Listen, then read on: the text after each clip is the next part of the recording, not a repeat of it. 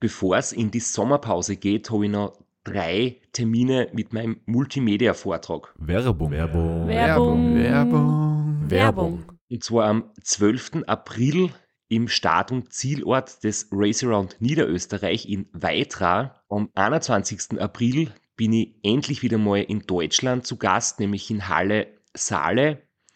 Und nach fünf Jahren Pause bin ich am 25.05. wieder in Kärnten.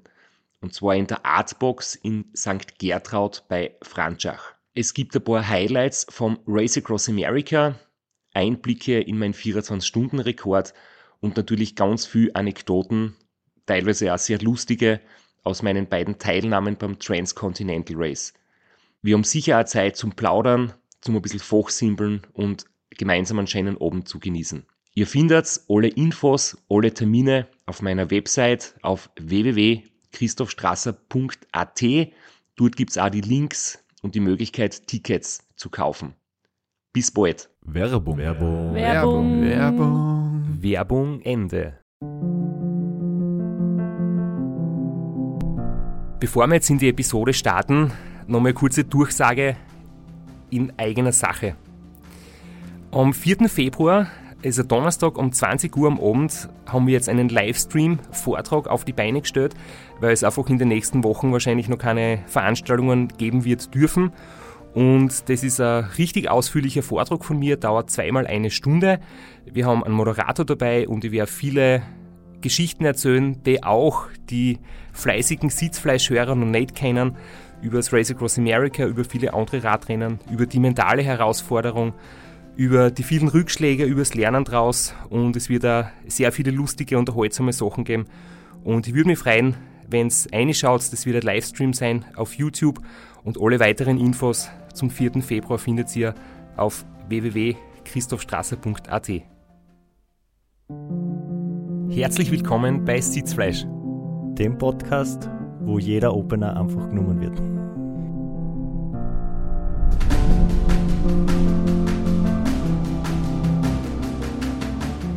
Und wo wir heute wieder über das Thema Ultracycling und Weitradl von reden und nicht nur in Flo Kraschitzer zu Gast haben. sondern auch Ultraradfahrer und Autor David Misch. Grüß euch und danke für die Einladung.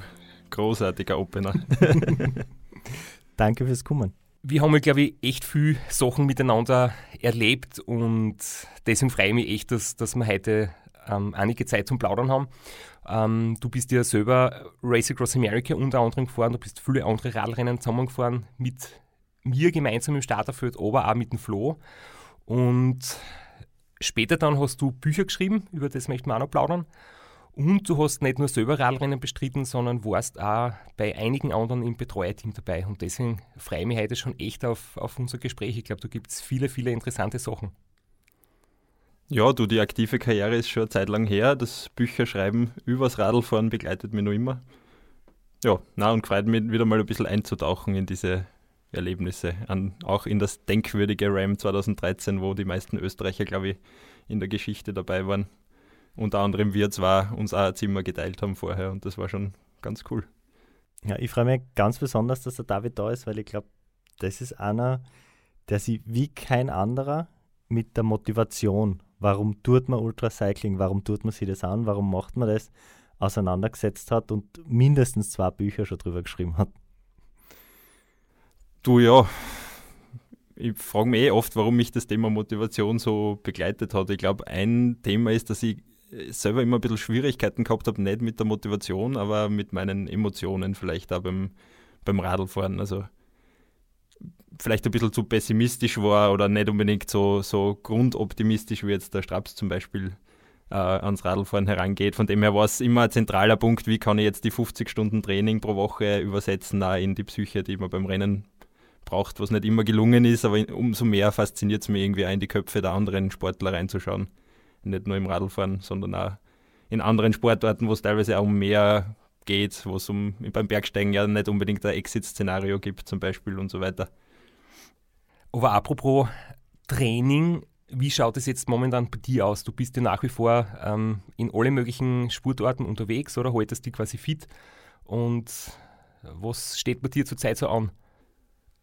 Du, ich trainiere, ich meine, ich habe jetzt mittlerweile Familie und beruflich auch einige Aufgaben mehr, aber ich trainiere trotzdem fünfmal in der Woche. Also wahrscheinlich für einen Hobbysportler noch immer recht, recht ambitioniert. Radlfahren, Laufen, Berglaufen, Bergsteigen, Berggehen und so weiter.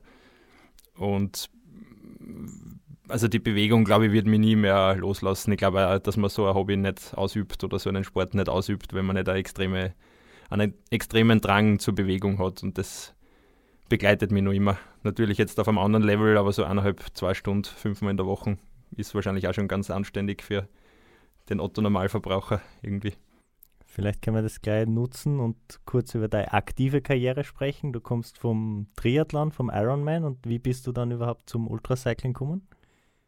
Ich meine, es ist wahrscheinlich zu viel gesagt, ich komme vom Ironman, weil ich habe genau, das war halt die Einstiegsdroge. Ich war größenwahnsinnig, wie ich bin, bin ich, habe ich mir quasi ein Radl gekauft und gesagt, ja, ich möchte mich in Klagenfurt anmelden zum Ironman, das war 2008 und einfach um zu sehen, ob das halt schaffbar ist für mich und habe vier Monate, fünf Monate vorher das erste Mal mehr oder weniger bin ich am Radl gesessen, acht Monate vorher die erste Graulbahn geschwommen und bin dann dort in, in elf Stunden irgendwie ins Ziel gekrochen, aber eigentlich doch so gut beieinander gewesen, dass ich mir gedacht habe, hm, könnte ja auch mehr, mehr gehen oder man könnte sich noch ein bisschen mehr herausfordern und dann zwei Jahre später war das erste 1000 Kilometer Rennen, wo wir drei dann auch die Lanzen gekreuzt haben oder die Schwerter gekreuzt haben, wo ich dann ungefähr, weil jetzt muss ich es nachrechnen, 16 Stunden nach dem Straps, glaube ich, als Vorletzter ins Ziel gefahren bin mit einer schweren Bronchitis. Und ja, dieses Jahr hat ja auch nicht so besonders gut gegangen, als ich mich erinnern kann. Mir ist auch sehr schlecht gegangen. Äh, wir sind gemeinsam ein Stück durchs Geiltal gefahren und dann hast du mich auf einer leichten Kuppe, ich kann mich noch erinnern, abgehängt und ich habe dich nie mehr gesehen, erst im Ziel wieder. Na, das war völliger ahnungsloser Start. Also ich bin ja vorher wirklich, ich weiß nicht, ein paar tausend Kilometer Radl gefahren. Ich meine, vor 2010 dann doch ein bisschen intensiver, da, da ist es dann losgegangen, aber es war eigentlich auch völlig größenwahnsinnig, wie ich mich dann aufs RAM vorbereitet habe, dass ich eigentlich von, von 2010 bis 2013 innerhalb von drei Jahren ist nicht sehr viel Zeit vergangen, um sich vorzubereiten und Erfahrungen zu sammeln. Und es war ja das erste Rennen. Ich habe keine Radlfahrerfreund gehabt eigentlich. Aber du musst jetzt kurz dazwischen kretschen, ähm, damit jeder weiß, worum es jetzt geht. Das war der Glocknerman 2010. Genau. Wo man Graz, Großglockner, zwei Runden, beziehungsweise zwei oder eine, das kann man sich unterwegs aussuchen. der Flo lacht schon. Und dann wieder Retour nach Graz und das sind halt etwa 1000 Kilometer. Und bei dem Rennen waren wir wirklich alle drei am Start und wir haben jetzt vorher schon geplaudert, ich habe es gar nicht mehr so genau gewusst. Wir sind wirklich zu dritt. Bei dem Rennen hat sich damals noch kein Windschattenverbot gegeben. Das heißt, es war quasi wie ein Radmarathon. Fahrt man in der Gruppe weg. Und wir sind die ersten beiden Berge alle zusammen gleich in der Spitzengruppe gefahren. Also der Flo hat es mit schnellen Starts immer schon gut kennen. ja, die schnellen Starts habe ich durchgezogen bis, bis heuer. Aber ähm, es war ganz cool, da dabei zu sein, einfach in der großen Gruppe als, als Rookie mit Christoph Strasser hat schon einen Namen gehabt, da einfach mitzufahren, dabei zu sein mit 190 Puls über die Sobot, einfach nur um in der Gruppe zu bleiben. Äh, Du hast aber oben auf der Sobo eine kurze Pause gemacht und die Gruppe ziehen lassen. Genau, ja. Also ich glaube, ich bin nicht ganz so schlecht veranlagt. Ich bin da eigentlich relativ locker aufgefahren. Ich glaube, es waren echt so 145, 150 Maximum Puls, was eigentlich ganz gut gewesen wäre. Und dann bin ich oben, habe den, den Horrorfehler gemacht, meine Windweste anzuziehen und stehen zu bleiben, weil ich mir gedacht habe, da werden ja alle stehen bleiben beim 1000 Kilometer Rennen. Hätte man wahrscheinlich auch mal ein bisschen googeln können, wie das so abläuft. Dann war ich am Ende der Einzige, der stehen geblieben ist und bin gleich mal hoffnungslos abgerissen. Und jeder, der sich mit Radlfahren ein bisschen auskennt, weiß, dass man in einer, in einer Situation, wo man eine Gruppe vor sich hat, natürlich nie mehr, nie mehr zubekommt. Und das ist mir dann auch passiert. Gott sei Dank habe ich dann den Flo irgendwann einmal geschnappt, der später abgehängt worden ist und wir sind dann ein bisschen gemeinsam gefahren. Aber das war halt so die erste Erfahrung, wo die mich Demut gelehrt hat beim Langstreckenradfahren. Und unsere Entwicklung hat dann ziemlich gegenläufige äh, Wege genommen, weil ich kann mich dann erinnern, das ist im Juni, Juli oder Mai, wann ist der Glocknamen? Juni, Juni. Juni. Uh, und dann im September der Klassiker in Hitzendorf, da sind wir wieder gemeinsam am Start gestanden. Und ich habe damals noch so einen alten Radlcomputer gehabt. Da hat's noch, kann man kein Garmin leisten können, hat es noch nicht gegeben. Und mein letzter Trip war einfach nur original der Kilometerstand vom Glocknermain. Ich bin zwischen Glocknermain und Hitzendorf 24 Stunden nicht mehr am Radl gesessen und du hast da schon große Pläne fürs Ram gehabt. Genau, ja, es war also heute kann ich mir irgendwie nicht erklären, wieso ich, wieso ich da so optimistisch war, dass es sofort eigentlich im, im, Kopf, im Kopf war, das RAM. Witzigerweise habe ich das RAM ja auch schon 15 Jahre vorher im Kopf gehabt, weil ich echt mich noch erinnern kann, dass ich einmal im Auto gesessen bin auf dem Weg zum Heirigen mit meinen Eltern und den, den Bericht über den Wolfgang Fasching wir da gehört haben, wo er mit dem gebrochenen Schlüsselband dann irgendwie nur auf, auf den zweiten Platz gefahren ist. Und das ist, glaube ich, wirklich so ein Schlüsselmoment, an den ich mich jetzt nur erinnern kann, wo dieses Rennen eigentlich verankert war im Kopf. Und es ist irgendwie wirklich schon beim ersten Rennen ein bisschen mitgeschwebt, ob es nicht möglich wäre, vielleicht irgendwann dorthin zu kommen. Und ich habe eigentlich gewusst, dass das, wenn ich das nicht relativ kurzfristig probiere, das wahrscheinlich mit, mit Familienplanung und Lebensplanung generell einfach nichts mehr werden wird bei mir.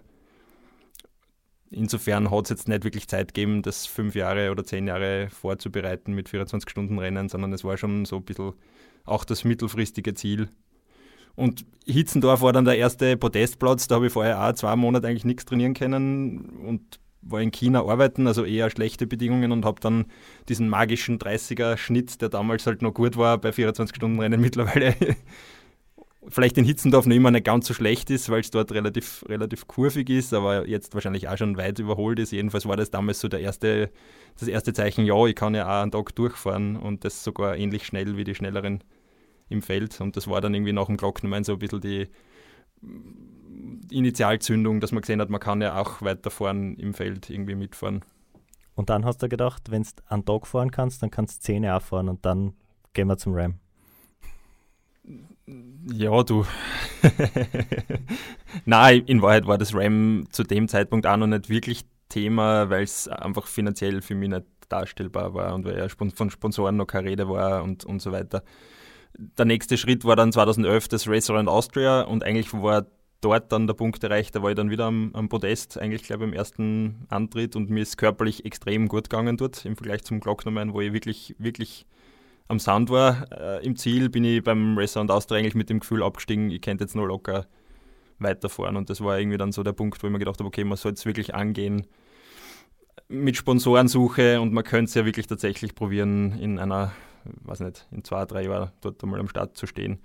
War natürlich eine Riesenhilfe, dass ich bis zu dem Zeitpunkt dann schon mit, mit dem Straps relativ viel trainiert habe und so viel Know-how auch abgreifen konnte. Und wie es halt immer so ist, wenn man jemanden hat, der das Ziel schon erreicht hat, zumindest am Start gestanden ist, weil das war Anfang 2011 ist es ja noch nicht fertig gefahren, aber erst 2009 gestartet und es war dann plötzlich halt greifbar, weil man einfach jemanden, einen Trainingspartner hat, der halt schon dort war und der das erklären kann wir haben damals wirklich viel gemeinsam trainiert. Das war echt eine coole Zeit. Ich weiß heute noch, da waren oft so ähm, kurze SMS, morgen 9 Uhr, Radetzky-Brücke, Fragezeichen.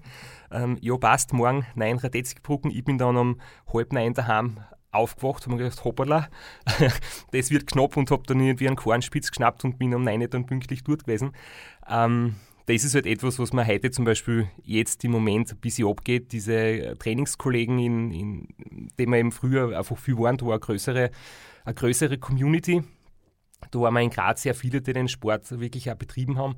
Und gegipfelt hat ja eigentlich das, ähm, ich sage jetzt einmal, die österreichische Armada und, und die, die Kultur im Langstreckenradsport, die sich da in Österreich zu der Zeit so stark gebildet hat, dass wir beim Race Across America 2013 sieben Österreicher am Start waren. Das war wirklich unglaublich und ich glaube, da haben wir schon bis zu einem gewissen Grad, jetzt natürlich, es waren nicht alle beste Freunde, aber wir haben doch mit einigen Leuten viel Kontakt gehabt und sie gegenseitig austauscht und von gemeinsam trainieren bis hin zu sie gegenseitig zu Sachen befragen oder sich weiterhelfen. Ähm, das hat, glaube ich, echt für alle ziemlich viel gebracht. Definitiv, ja.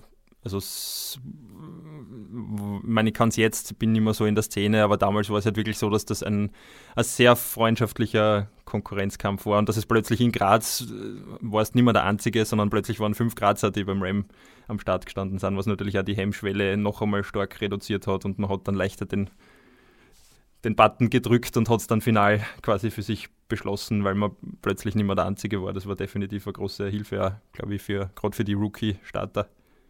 Ah, und ganz kurz für die Jüngeren, die nicht wissen, was ein SMS ist. Das ist, das ist so ähnlich wie ein WhatsApp, aber es ist beschränkt auf, auf Buchstaben und auf 180 Zeichen. Uh, aber wie das gelungen hat, dieses gemeinsam Trainieren, die, das Österreicher Paket am Start, das hören wir uns jetzt an. Wir hören jetzt der Situation, wir greifen jetzt schon ein bisschen vor, das war mitten im Rennen, aber das soll einfach den Teamgeist unterstreichen, der da zwischen Österreichern geherrscht hat. Und zwar hat der Franz Wintersberger zu der Zeit gerade im Anstieg zum höchsten Berg des Rennens eine Videonachricht ins Internet gestellt. Franz, 150 Meter über, also unterm höchsten Punkt, dem Wolf Creek Pass. Das ist der höchste Punkt vom Ram. Du wolltest nur irgendwas loswerden.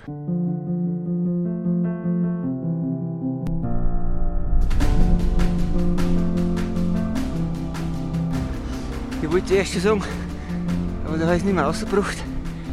Ich wünsche Ihnen Christoph Strasser, dass er das Rennen gewinnt. Er ist so ein netter Kerl. Ich schicke ihm die restliche Energie, was ich noch habe, dass er es gewinnen kann. Also wenn ich das heute her, jetzt ist es vor sieben Jahren gewesen, ich habe jetzt wieder ähm, Gänsehaut und fast feuchte Augen. Ähm, der Franz war ja da quasi wirklich komplett außer Atem auf 3000 Meter dünne Luft und ähm, er hat mir da eben so eine wirklich coole Nachricht geschickt, das, das war eigentlich unglaublich. Das habe ich dann, glaube ich, zwar erst zeitverzögert, zwei, drei Tage später, ähm, ist mir irgendwie vorgespielt worden, aber das hat mich in dem Moment noch nicht echt noch einmal unglaublich inspiriert, nochmal mein Bestes zu geben. Es ist auch definitiv, das ist glaube ich auch was, was man sehr schwer nur transportieren kann oder das hört sich immer so ein bisschen nach Floskeln an, weil man sich einfach nicht vorstellen kann im, im Leistungssport, dass man da großartige Emotionen für den Gegner oder den Konkurrenten haben kann. Aber es war ja auch 2015, ist jetzt wieder ein bisschen ein, ein Themenwechsel, aber wie der Sevi Zotter gewonnen hat und du ausgeschieden bist, war, war in der Crew dabei und eins unserer großen Probleme war wirklich, dass wir Sorge gehabt haben, dass der Sevi, der halt dein Trainingspartner war, einen riesen Einbruch hat, wenn er erfährt, dass du aus dem Rennen draußen bist. Also das war so weit, dass wir es ihm eigentlich einmal die nächsten 1000 Kilometer verschwiegen haben, dass du schon ausgeschieden bist, bis du dann irgendwann einmal selber am, am Wegesrand gestanden bist oder wir gewusst haben, du wirst bald am Wegesrand stehen und dann haben wir es ihm natürlich sagen müssen. Aber das ist schon definitiv echt ein magischer Augenblick gewesen und ich, ich, ich weiß es bei mir jetzt noch, wie ich ins Zug gefahren bin 2013 und wie ich dann an unsere WG gedacht habe in Borrego Springs. Das war schon auch wirklich bewegend, dass du halt das Rennen in Rekordzeit gewonnen hast und ich dann diesen Rookie of the Year eingefahren habe. Das war schon, war schon einfach irre, dass man sich auch für den, für den Kollegen einfach genauso freuen kann. Bei aller, natürlich hätte ich die ja gern geschlagen, war weit davon entfernt, aber es ist nicht so wie in der Pro Tour, wo man sich das wahrscheinlich nicht so vergönnt, sondern es ist schon noch in, von dem her sicher familiärer, diese Szene. Vielleicht machen wir noch einen kurzen äh, Rückgriff. Wir waren jetzt 2011 in deiner aktiven Karriere, Race Around Austria, Stockerlplatz. Wie hat es dann von da weiterentwickelt bis zum Start 2013? Bei mir eigentlich zuerst einmal mit einem massiven Rückschritt, weil ich mit dem, mit dem Druck, den ich mir selber auferlegt habe, dann relativ schlecht habe umgehen können. Also es war irgendwie so, dadurch, dass du halt mit dem, mit dem Besten der Szene quasi trainierst und merkst, okay, du bist gar nicht so weit weg jetzt von den, von den kurzfristigen Trainingsleistungen, habe ich mir halt dann eingebildet, ich muss jetzt da einfach diese Erfolge mit der Brechstange einfahren und muss möglichst schnell, möglichst gut werden und vom dritten Platz dann auf den ersten Platz kommen und bin dann mit völlig falschen Erwartungen 2012 in die meisten Rennen reingegangen. Also beim Racerend Austria eben 2011 Dritter gewesen und, und 2012 war halt quasi alles, was nicht der erste Platz war, für mich schon gedanklich eine Niederlage. Und war natürlich völlig vermessen, weil das immer vom, von den Konkurrenten abhängt und, und vom Verlauf des Rennens. Und ich bin dann nach 800 Kilometern ausgestiegen am zweiten Platz nach einem kurzen Tief, das eigentlich immer in jedem Rennen kommt, aber ich habe in dem Moment überhaupt nicht, nicht, war nicht in der Lage, das zu verarbeiten irgendwie. Das Werbung. Werbung. Werbung. Werbung. Werbung. Flo, bist du auch schon so aufgeregt, wenn du an den April denkst?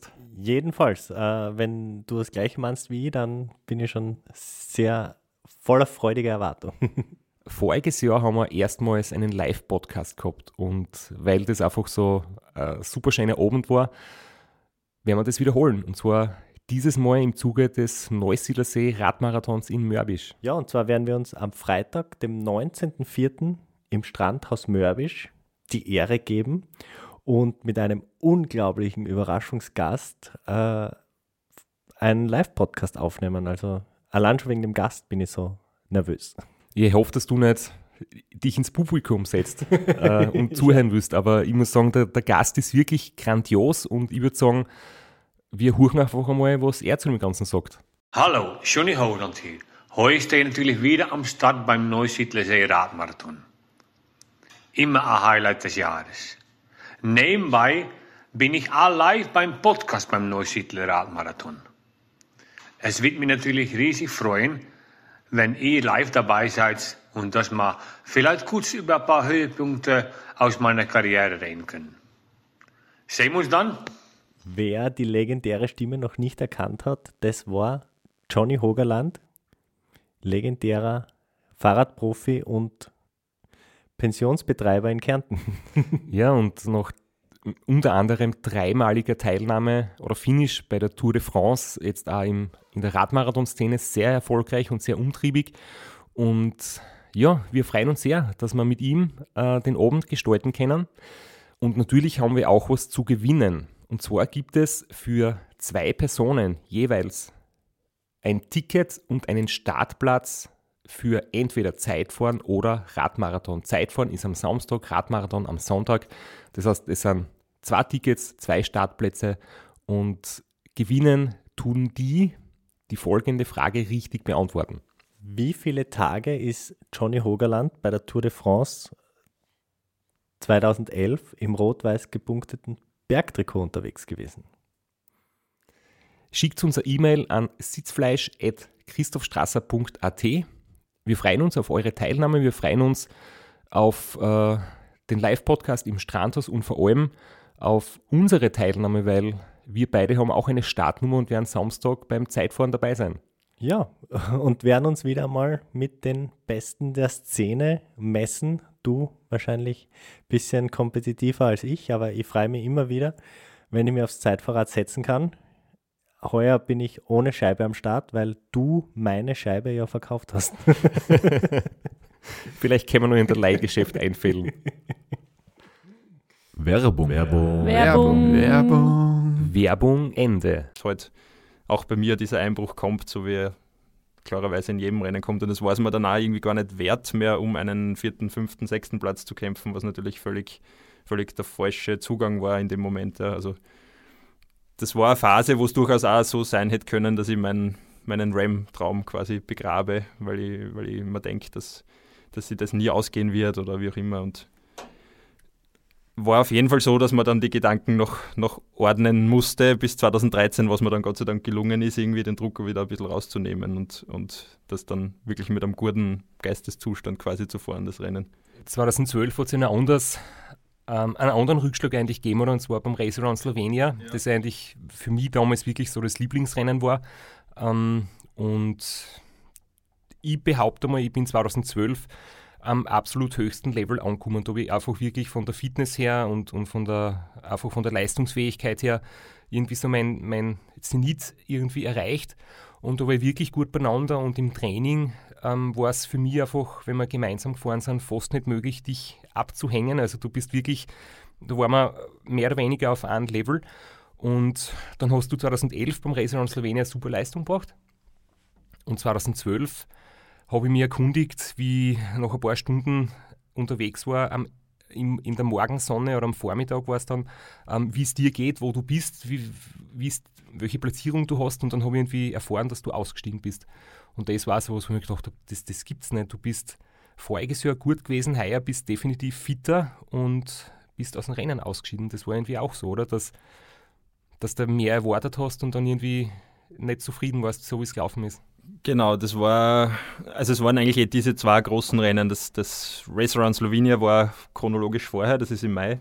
Und, und Race Around Austria dann im August. Und beide Rennen, das waren eigentlich die zwei Saisonhöhepunkte, habe ich völlig sinnlos aufgegeben. Also Slowenien noch sinnloser als, als das Restaurant Austria. Äh, das war noch, weiß nicht, 350 Kilometern und man, man muss ja wirklich sich dann vor Augen halten, ich habe ich hab da aus heutiger Sicht, ich habe glaube ich nach, nach elf Stunden oder so, weiß nicht, 290 Durchschnittswatt getreten, also äh, objektiv gesehen einfach eine gute Leistung und, und war völlig enttäuscht, dass ich halt dann ein Tempo nicht mehr halten konnte, das, wo ich dachte, ich muss es halten können oder so. Also einfach völlig falsche Erwartungen äh, an das Rennen. Und ich bin dann auch da wieder, da bin ich dann hinter den Sevi Zotter zurückgefallen, was für mich damals sogar ein ziemliches Problem war, weil der halt ein Vereinskollege war und ich habe mich zu dem Zeitpunkt stärker eingeschätzt körperlich er ist dann, glaube ich, Dritter oder Vierter geworden, ich glaube Vierter, ich weiß es nicht, also auf jeden Fall eine super Platzierung und, und war ja überhaupt keine Schande, hinter den zurückzufallen und sie dann vielleicht da irgendwie wieder vorzukämpfen und, und das war aber für mich dann mental, ich war in dem Jahr so von Ehrgeiz zerfressen, dass es echt,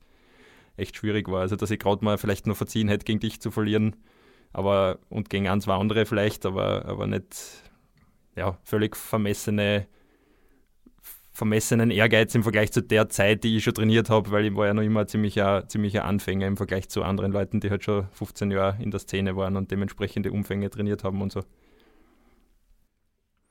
Du hast das kurz angesprochen, ich möchte da vielleicht äh, kurz, kurz einwerfen. Das war ja die Phase, wo der URC Veloblitz, der erfolgreichste Langstrecken-Radsportverein der Welt war, mit prominenten Mitgliedern wie David Misch, Severin Zotter, Christoph Strasser Florian Kraschitzer, Martin Buchberger nicht, nicht zu vergessen. Also das war wirklich eine, eine Zelle, wo sie zu der Zeit einfach Mitte des letzten Jahrzehnts das geballt hat in, in Graz. Der URC Veloblitz war sicher ein Verein, wo es in erster Linie um, um Spaß und gemeinsame Aktivitäten gegangen ist. Wir haben da also, ich würde jetzt nicht nicht sagen illegale Rennen, das klingt fast so nach Underground-Aktivitäten, aber es hat zum Beispiel die Fahrwoche gegeben, äh, das war in der Karwoche mit dem super Wortspiel äh, im Prinzip eine Spaß-Rundfahrt vor Ostern, wo wir jeden Tag eine Etappe gefahren sind, aber da waren doch wir alle dabei, da sind wir richtig schnell gefahren, da waren ähm, Straßenrennfahrer auch dabei und es war am Abend Siegerehrung mit Pizza und Bieressen und eigentlich war es ein Riesengaude, aber es waren einfach coole Jahre und das war schon ein super Leistungslevel dort auch. Uh, zurück zu deiner Karriere. uh, aber das klingt ja doch dramatisch. Wie hast du dich dann da wieder rausgeholt aus dem Motivationsloch und dich dann, also nach zwei solchen Ergebnissen, sich dann zu entschließen, ich nehme jetzt einen Haufen Geld in die Hand und fahre nach Amerika. Wie hast du den, den Sprung geschafft? Was war da ausschlaggebend? Also zwei Dinge. Erstens einmal den, den eigentlichen Entschluss hat dann meine Frau getroffen, die dann quasi den, den Bestellbutton gedrückt hat beim RAM und das Startgeld von, ich glaube, 3000 Dollar überwiesen hat. Ähm, äh, war auf jeden Fall extrem wichtige Unterstützung. Und das Zweite ist, dass ich glaube ich schon den Vorteil habe, lernfähig zu sein. Also dann doch auch so viel reflektieren zu können, dass ich dann drauf gekommen bin, was der Fehler im Zugang war. Und es ist ja jetzt gar nicht also es ist ja unheimlich schwierig, ich möchte mir das ja gar nicht zu, zu hart vorwerfen, weil es einfach massiv schwierig ist, Sponsoren zu akquirieren und so weiter und natürlich um eine Riesensumme Geld geht und dementsprechend fällt man wahrscheinlich auch leicht in so, in so, ja, in so ein komisches Mindset. Ich weiß nicht, ob das dann beim Straps nicht auch irgendwann einmal so war, dass er halt mit aller Macht quasi versucht hat, sich durchzusetzen und dann, dann kommt man vielleicht auch mal in ein bisschen ein komisches Fahrwasser. Und das war halt bei mir 2012 einfach so ein klassisches Lehr- Jahr, glaube ich, 2013 hat es dann ganz anders ausgeschaut. Also ich war beim Ram, hätte ich gewusst, ich fahre auch am letzten Platz äh, eine Stunde vor, dem Karenz, vor der Karenzzeit wieder ins, ins Ziel und, und da war der, der Kopf ganz anders und überhaupt keine Motivationsschwierigkeiten oder so mehr gekannt. Also das hat sich, glaube ich, von dem her auch ausgezahlt, lieber das Lehrgeld in Österreich zahlen, als, als dann beim ersten und einzigen Antritt in Amerika. Aber das heißt konkret, du hast so oft hin und her geschwankt, oder? Ja und na und soll ich und soll ich nicht und du hast überlegt und bist vor lauter Überlegen zu keiner Entscheidung gekommen und dann hat die Claudia irgendwann gesagt, Schluss jetzt, ich weiß, dass du das willst und du fährst jetzt zum Punkt, oder? Genau. Also es war wirklich so, dass wir das massivste Problem, das ich dann gehabt habe, war einfach, wir waren ja damals schon verheiratet, gemeinsame Finanzen, es war klar, ein großer Teil von diesen 30.000 Euro Kapital werden äh, nicht über Sponsoren, sondern über meine eigene, meine eigene Handkasse quasi zu zahlen sein, weil ich ja 2012 halt nichts erreicht habe, außer ein paar nette, unbetreute Rennen zu fahren, die halt Abenteuer waren, aber sicher nichts für Sponsoren relevantes. Und von dem her habe ich mir dann gedacht, okay, ist es wirklich sollte man wirklich so weit gehen, dass man halt quasi vom gemeinsamen Konto dann, was auch immer, 20.000 Euro an einen amerikanischen Rennveranstalter oder eine Wohnmobil, einen Wohnmobilverleih überweist. Und da war die Claudia dann einfach so, dass sie gesagt hat, na, das ist ja für uns beide und das ist für uns beide spannend. Sie war dann auch Teamchef beim Rennen, sie war auch immer dabei bei den Rennen und das war schon auch ihr zu verdanken, glaube ich, sonst hätte wahrscheinlich die Vernunft, oder ich meine, es hätten wir wahrscheinlich trotzdem nicht loslassen, das Rennen, aber die Vernunft hätte vielleicht gesiegt, es nicht zu machen.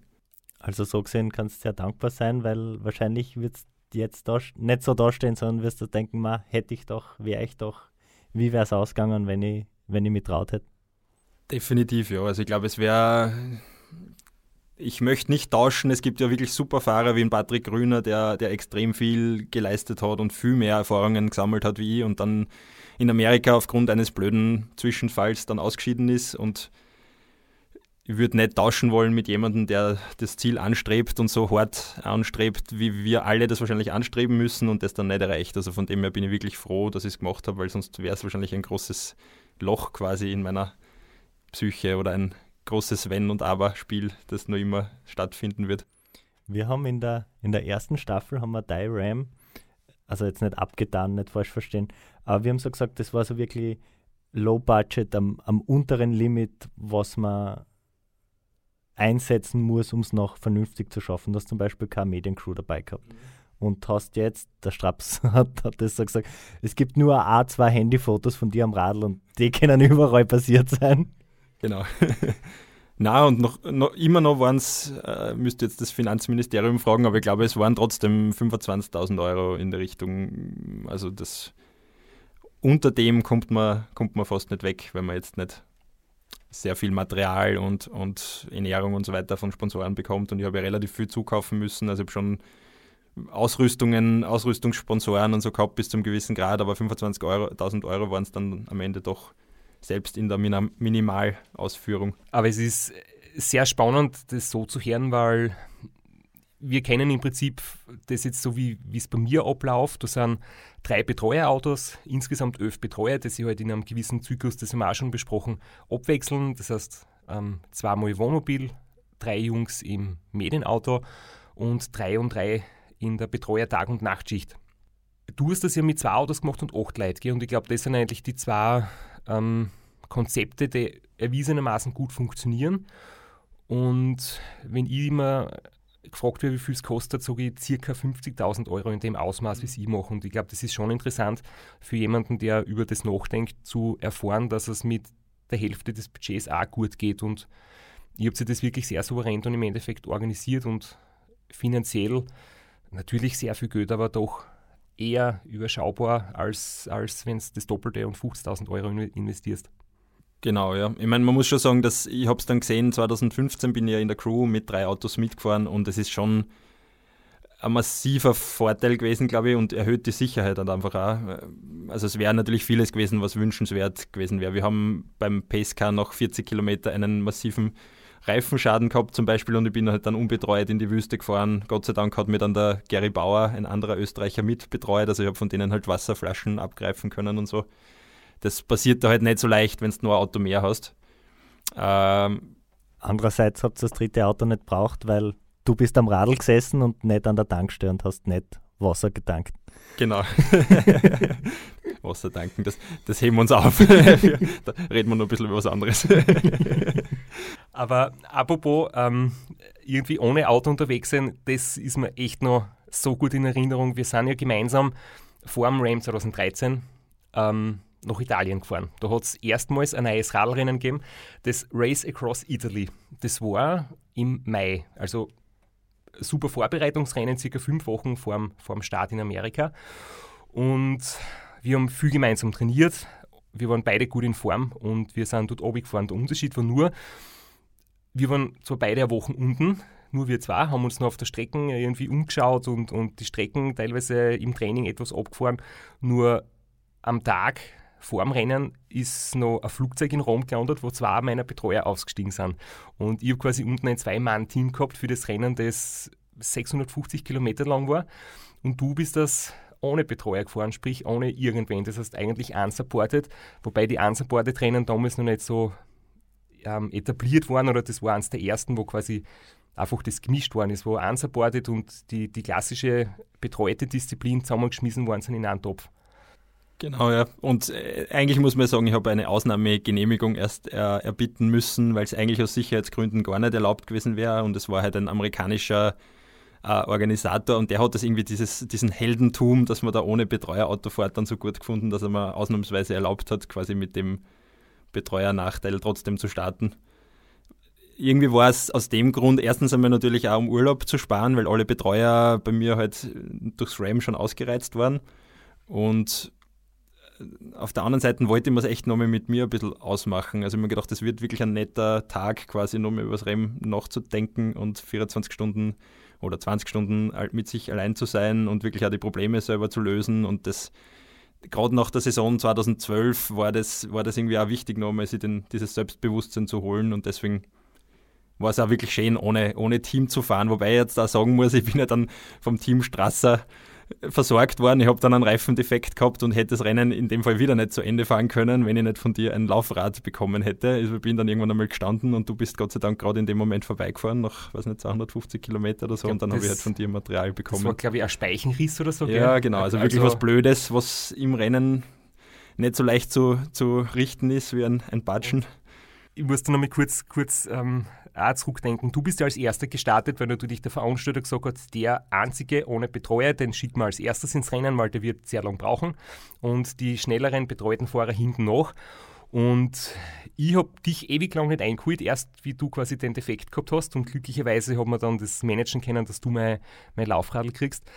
Ähm, und wir haben ja in der Woche vor dem Start quasi unser Trainingslager, da sind wir mal die Strecken ganz abgefahren, auch mit dem Auto und haben ein paar Verstecke gefunden, wo, wo ein paar Entschurflaschen dann für dich versteckt waren. Und die hast du dann im Rennen mehr oder weniger ähm, hervorgefischt und getrunken und, ja. und, Wasserversorgung war dann noch ein bisschen schwieriger. Ja, nein, das war, war ganz lustig. Also gerade am, am Rückweg habe ich dann ich war ja dann am zweiten Platz äh, hinter dir, du warst weit vorn und, und am Rückweg bin ich dann wirklich runtergekupft, war froh um zwei in der Früh, dass im Busch irgendwo ein Inschuh liegt, habe mich dann am Pass schnell mit dem Schuh versorgt und bin schnell weitergeflitzt, weil der dritte, ein Italiener, halt schon mir auf den Fersen war und es war, war ganz witzig in dem Moment. Aber ich habe es, wie du sagst, Wasserversorgung war ein bisschen ein Problem, weil in Italien ja die Geschäften alle zusperren und mehr oder weniger den ganzen Nachmittag zu haben und dann nur ganz kurz wieder offen haben und dann wieder zu haben.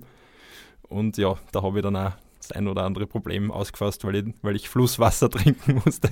Ich weiß nicht, ob man das jetzt im Podcast so ausführen muss. Jedenfalls bin ich dann mit einer Wiesbauer Strasserhose vom Wendepunkt wieder, wieder zurückgefahren an die andere Küste. Du hast quasi deine ähm, Hose ähm, geopfert, dem, Hel dem Heldentum. dem Verdauungsproblem äh, und, und wie, du bist dann ja mit einer, einer meiner Ersatzhosen fertig gefahren und wo, welche Geschichte ich auch noch so super finde, du hast ja einmal müssen die was zum Essen kaufen mitten in der Nacht oder bei einem Würstelstand. Ja, genau. Und habe dann einen Hotdog und einen Kebab geschenkt gekriegt in der, in der betrunkenen Wochenendmeute in Italien, die es natürlich alle extrem lustig gefunden haben und wirklich auch sehr nett waren. Und, und ja, dann bin ich mit Hotdog weitergefahren. Na, unsupported, das ist schon ganz lustig. Wäre wahrscheinlich halt mein, mein Weg, sowas zu fahren, weil das mit dem Team mal dann doch zu stressig geworden ist. Also das war schon eine ganz, ganz coole Erfahrung. Ja. Aber jetzt einfach nur mit so als, als Fazit, bei mir ist da wirklich super gelaufen. Ich habe dort mein Zeitvorradl das erste Mal eingesetzt, das ich beim Ram erstmals genommen habe. Und super in Form gewesen. Ich habe hab den ersten Platz erreicht und, und du bist Zweiter geworden und, und viele andere, also alle anderen waren, waren hinter dir und jeder hat ein Betreuerteam gehabt. Du hast unsupported jetzt Zweiter. Das hat schon gesagt, wie gut du drauf bist und ja, dass das einfach, das, das Rennen ist jetzt nicht so populär wie andere, aber das war eine Wahnsinnsleistung und ich glaube, du hast spätestens da dann die Zweifel besiegt gehabt, oder? Dass du fürs Ram gut dabei bist. Genau, ja. Und auch wirklich positiver Anker, der mir dann geholfen hat, 2012 zu verarbeiten, war, dass ich dort so ein 1000 Kilometer Privé nennen wir das. Also das ist so auch so ein Unsupported, das ist nicht wirklich ein Rennen, sondern halt einfach, wo man sich trifft und die Strecke so schnell wie möglich abfährt. Und das war so ähnlich wie der Glocknermann, jetzt vom Streckenprofil ziemlich dieselben Anstiege und das bin ich unsupported in sehr schlechtem Wetter in 40 Stunden gefahren und da, da habe ich mir dann auch im Rückblick gedacht, na, die Form war eigentlich ganz gut, weil du hast den Glocknermann eben in, in 37 Stunden gewonnen ungefähr und ich bin das doch mit, mit bei der Tankstelle Proviant kaufen oder beim Biller einkaufen in 40 Stunden ähnliche Strecken gefahren und das war irgendwie so mein, mein, mein positiver Lichtblick dann auch aus 2012, dass es doch möglich ist und auch mein Kopf ganz gut ist, wenn ich die richtige Motivation habe. Das war jetzt auch die perfekte Überleitung der Privé, weil dein erstes Buch, das heißt Randonnée, was so viel heißt wie, oder auch ein Bezeich eine Bezeichnung aus der Privé-Sprache, was einfach eine mühsame Tour ist, glaube ich, auf, auf Französisch und quasi äh, so nennen wir halt unsere unbetreuten Ausfahrten, wo man dann 400, 600.000 Kilometer durch die Gegend fährt und irgendwo unter der Aludecken schlaft, wenn es nicht mehr geht. Aus der Privé-Szene entliehen, dein Titel, deswegen äh, die perfekte Überleitung. Aber jetzt äh, haben wir die Vorbereitung, deine Zweifel, den Sieg über deine Zweifel und dann kommen wir jetzt einmal zum Rennen selber, zum Ram 2013. Da steht am Start Christoph Strasser, Franz Wintersberger, David Misch, Gary Bauer, Edi Fuchs, Franz Preis und Gerhard Gulewitz. Das waren wir sieben Österreicher. Und ich glaube, es Ram 2013 war eins der, der aufregendsten und spannendsten, vielleicht überhaupt, aber zumindest seitdem ich dort dabei bin und bei allen neuen Rams, die ich bis jetzt erlebt habe, 2013, das war einfach, das haben wir auch schon bei vielen äh, Gesprächen mit anderen Leuten, wenn man einfach so über die über das Ram redet, das war einfach das, das geilste Rennen, das es dort gegeben hat. Also da waren, da waren so viele Faktoren drinnen, die Ausgangslage vom letzten Jahr, wo der Reto Schach gewonnen hat und dann ist das ein bisschen hoch gepusht worden, wird es jetzt jemand unter 8 schaffen oder nicht und kann der Strasser sich revanchieren am Schach. Auch der Dani Wüs war aus der Schweiz am Start. Ähm, der schon zweimal gewonnen hat, der der einzige war, wirklich der allereinzige, der einen Juri Robic besiegen hat können, 2009 beim Ram.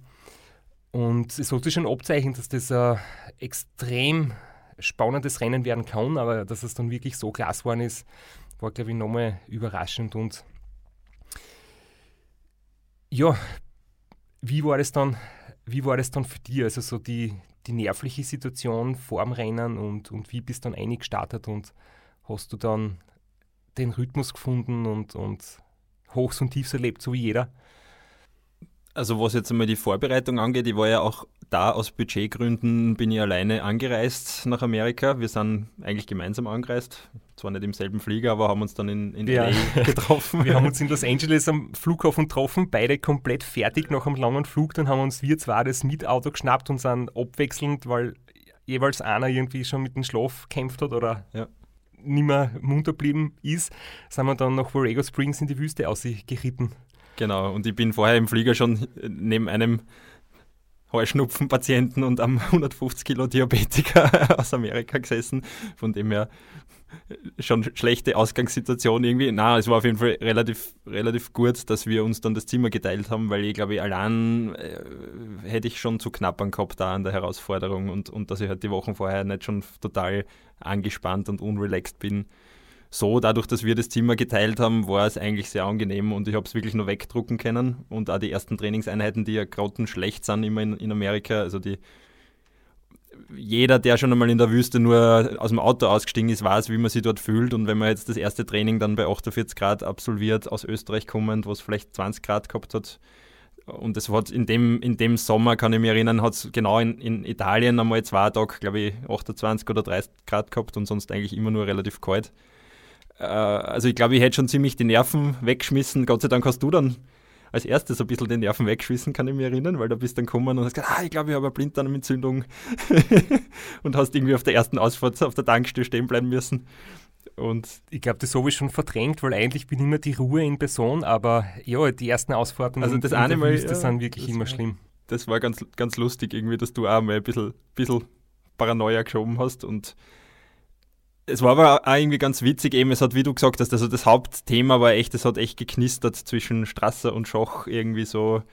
Also man hat auch gemerkt in, in Borrego Springs im, im Hotel, wo viele Ram-Fahrer absteigen, da hat man immer geschaut, okay, wohnt der Schoch vielleicht auch da und rund um und um sind halt Leute gekommen und haben dich um deine Meinung und Erfahrungen gefragt und da bin ich dann Gott sei Dank auch ein bisschen so im, im Schlepptau gewesen oder ich war ja schön hintan, war nicht, bin, nicht, bin nicht mit mir alleine gewesen, aber habe immer schön mitreden können. Aber du warst halt einfach der, der die Aufmerksamkeit auf sich gezogen hat und das war schon ganz, Das ganz Schlimmste für mich war, der Gary Bauer ist dann eines Tages auch in Borrego Springs gewesen zum Trainieren. Der hat nicht dort ähm, gewohnt, die 14 Tage vorher, aber er hat erzählt, er wohnt im gleichen Motel wie der Reto Schoch und er hat mir erzählt, was der für ein riesengroßes Betreuerauto hat und er hat einen, irgend sowas wie ein, ein Pickup oder so ein, ein Auto, das wir eigentlich selten verwenden. Wir haben immer die Minivans. Und ich habe nur gedacht, wenn ich mir vorstelle, im gleichen Hotel zu sein wie der Reto, ich hätte, glaube ich, schon acht Tage Schlafentzug gehabt vor dem Start. Ich hätte, glaube ich, nicht schlafen können, weil mir das Thema einfach diese Konkurrenzsituation wirklich auch so beschäftigt hat. Das, das hast du sicher auch gespürt. Aber ja, die Zeit in, in der Vorbereitung in Borrego Springs war, war schon gut. Trotzdem. Wie bist du dann selbst am Start gestanden? Also Straps Situation kennen wir aus dem Jahr. Du hast davor, 2012, zwei Rennen aufgeben, weil die Erwartungshaltung zu hoch war, weil du zu viel wolltest. Wie bist dann das Rennen 2013 angegangen?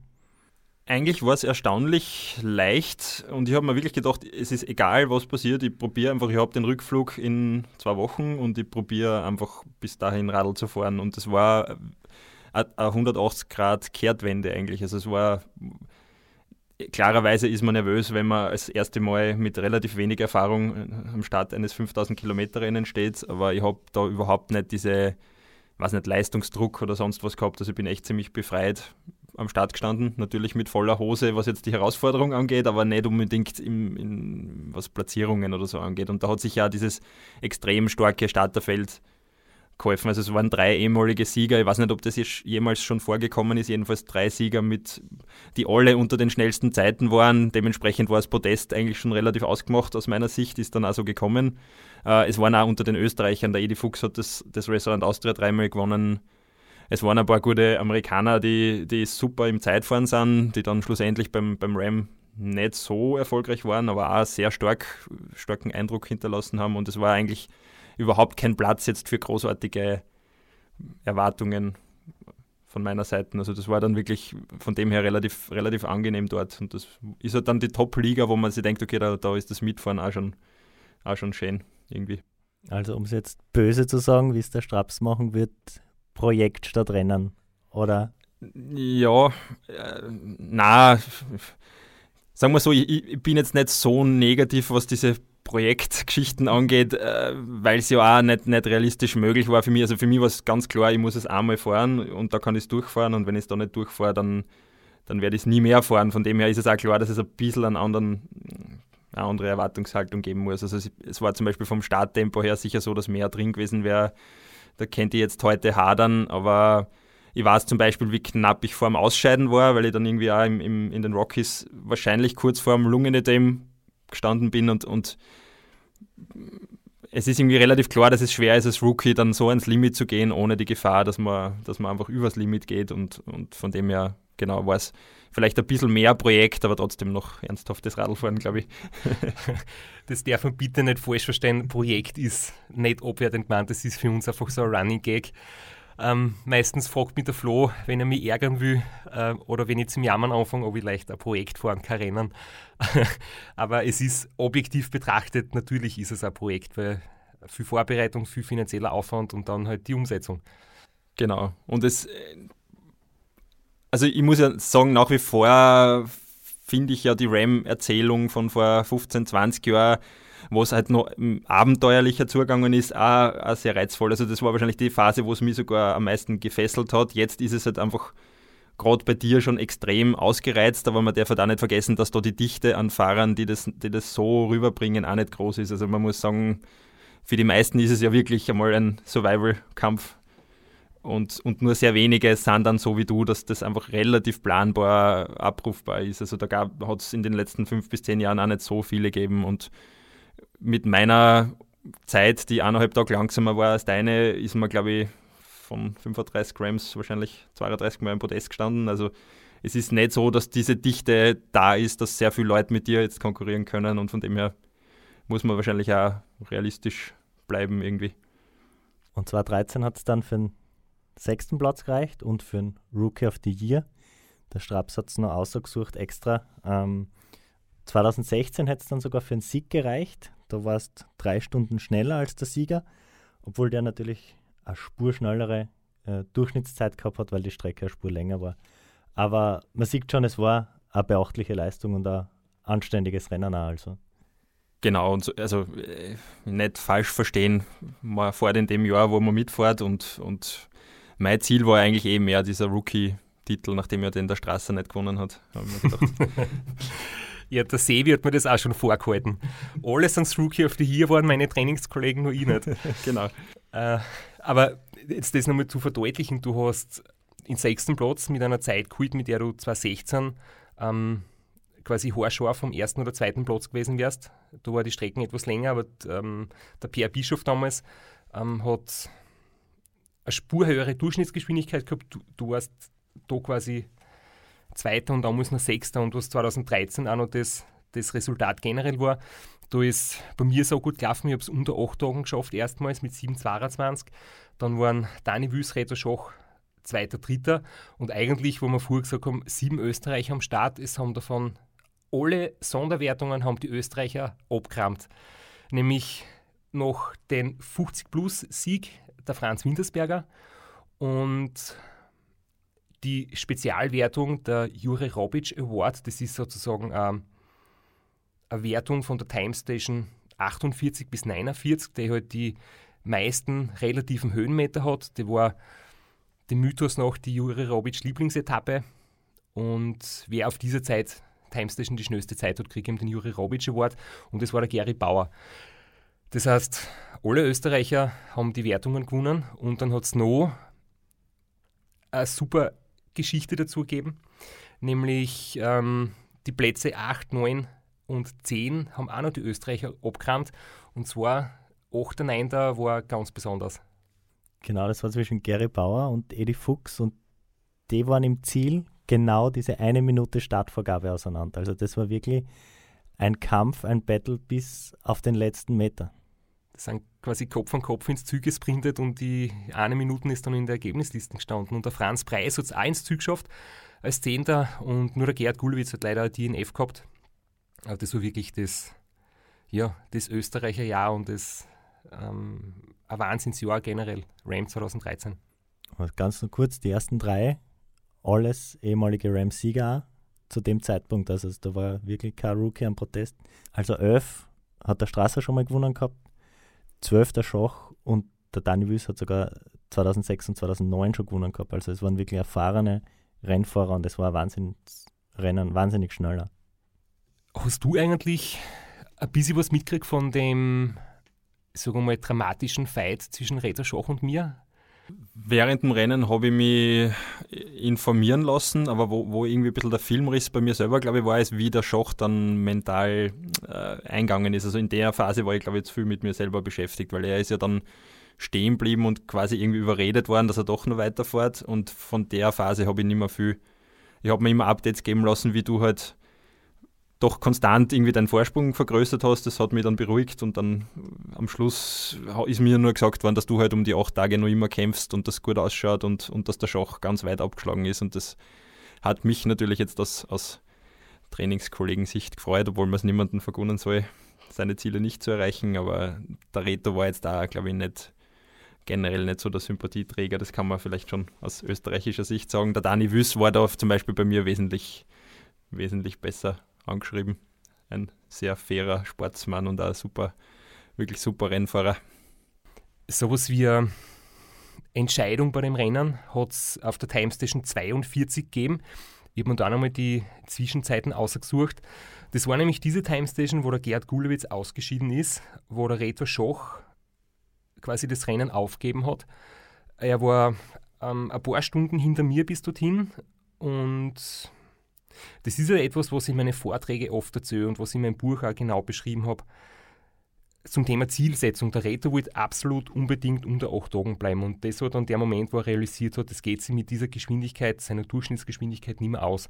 Und er hat nicht als Ziel gehabt, das Rennen zu finishen oder zu gewinnen, sondern nur unter 8 Tagen zu fahren. Und wenn er das nicht schafft, quasi, hat das alles für ihn keinen Sinn. Und das ist ihm dann wirklich so zum Verhängnis geworden, diese, diese Zielformulierung, dass er dort quasi ausgestiegen ist. Und erst einen Tag später haben Officials und Betreuer überredet, dass es noch, dass es noch zu Ende fahren soll, aufgrund der Ehre und du kannst als Titelverteidiger nicht einfach ähm, aussteigen. Aber bei der Time Station 42 war dann mein Vorsprung auf dem Reto bereits über einen Tag. Und gleichzeitig habe ich dann das Problem entwickelt, dass ähm, meine Motivation war ja in Wirklichkeit vor dem Reto zu sein und den ersten Platz wieder zu holen. Aber die Zeit war mir nicht unbedingt so wichtig. Ich habe nur gewusst, der Reto wird es unter acht Tagen wahrscheinlich schaffen. Der ist so gut, dem traue ich das zu.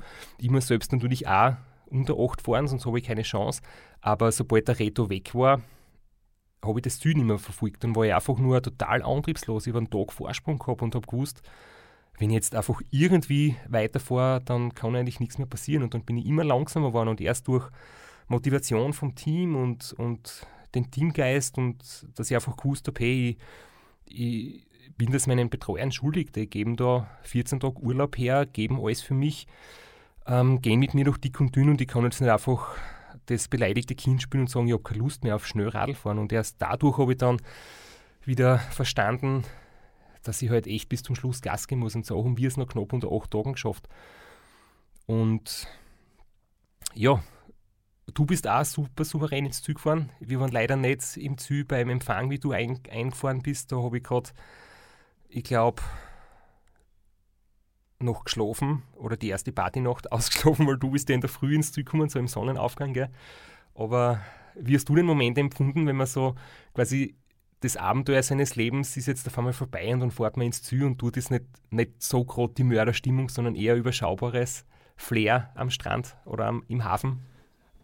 Witzigerweise habe ich eigentlich immer, äh, habe ich das eher so in Erinnerung, dass ich ein bisschen einen moralischen gehabt habe, weil ich mir gedacht habe, okay, jetzt ist das eigentlich wirklich vorbei, weil es bei mir recht klar war, das wird das letzte große Rennen gewesen sein. Es war dann ziemlich klar, beruflich wird es nicht mehr ausgehen und Familie steht ein bisschen am Programm und so. Und dann bin ich echt ein bisschen mit gemischten Gefühlen ins Ziel gefahren, weil man halt auch weiß, okay, sowas Intensives erlebt man wahrscheinlich nicht mehr. Also zumindest jetzt nicht was egoistische Vorhaben angeht, natürlich Geburt der Kinder und so, ist, ist, kann man nochmal nicht vergleichen. Aber, aber jetzt, was die eigene sportliche Dings angeht, war mir klar, okay, das wird jetzt quasi ein schöner Endpunkt sein, aber es ist trotzdem ein Endpunkt von einer langen Phase der, der Hingabe an ein Ziel und, und von dem her ja, habe ich eigentlich gar nicht geschaut, was da für Leute sind. Es ist natürlich beim Ram, wie ihr wahrscheinlich eh schon aufgearbeitet habt, das ist ein Riesenziel. Also man läuft dann quasi in ein Stadion von 40.000 jubelnden Amerikanern. Nein, das war, es waren zwei bis drei Leute außer, außer Wenn du fertig genug bist im Kopf und eine gute Fantasie hast, dann ist es so, ja. Genau, ja. Also so.